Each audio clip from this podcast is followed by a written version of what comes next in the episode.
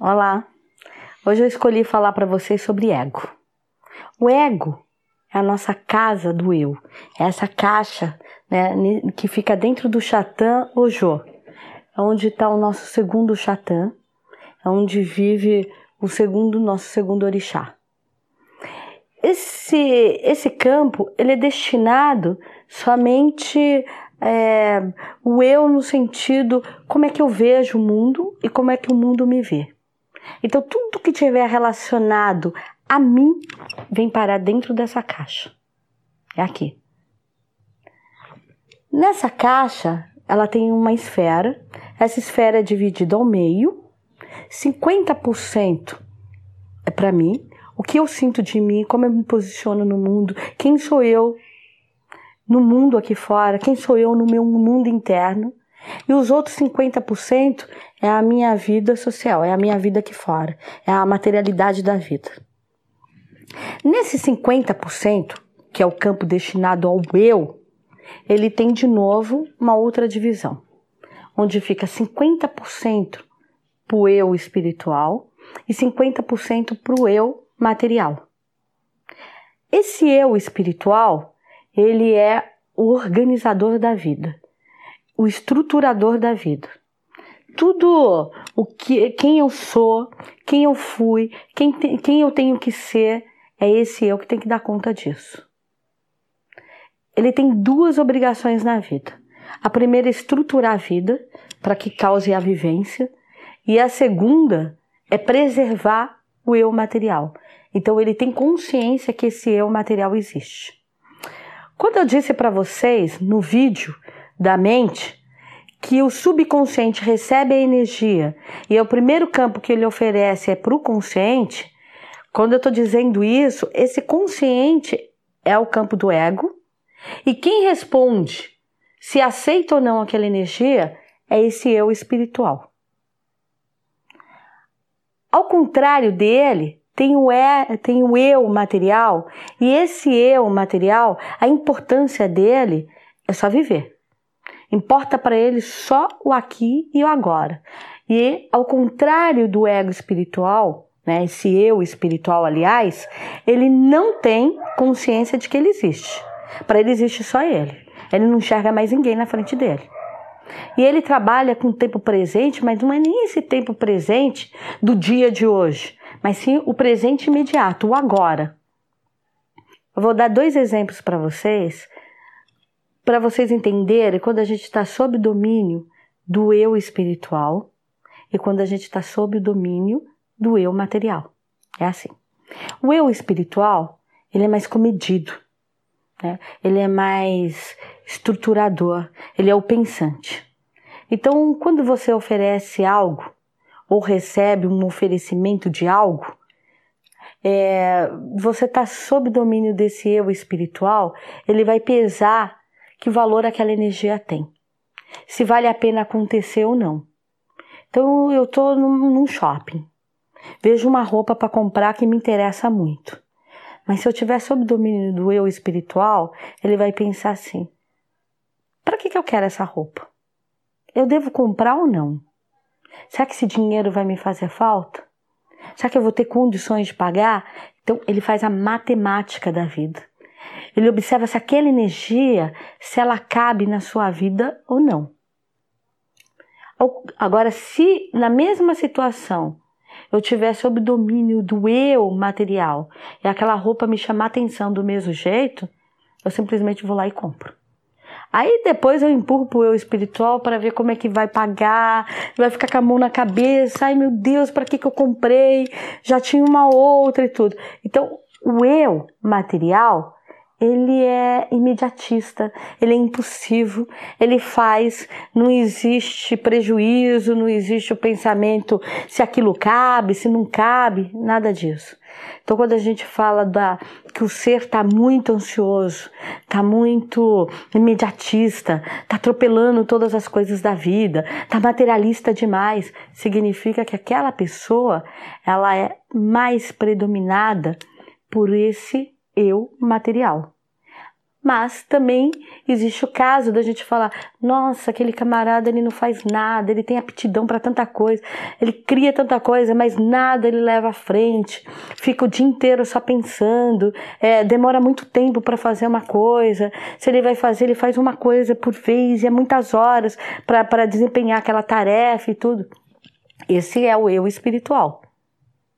Para ele não tem pressa, porque ele quer, ele é perfeccionista, ele quer fazer o melhor, ele é minucioso, ele não faz nada com pressa, ele não quer fazer nada de qualquer jeito. E aí com isso, a pessoa fica muito voltada para o mundo interior. E aí aqui fora é como se parasse de existir. Então essa é a diferença entre esses dois egos.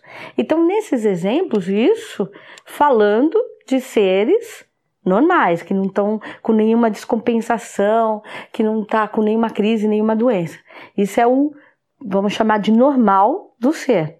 Porque aí dentro das descompensações, das doenças psiquiátricas, das doenças emocionais, porta de vício, todas as coisas, aí é quando a gente já vai pegando esses egos doentes. É uma coisa muito comum que a gente trata, que a gente pega muitos casos, são pessoas com depressão espiritual. E o que é depressão espiritual? Eu falei que se eu, ele é o preservador da vida.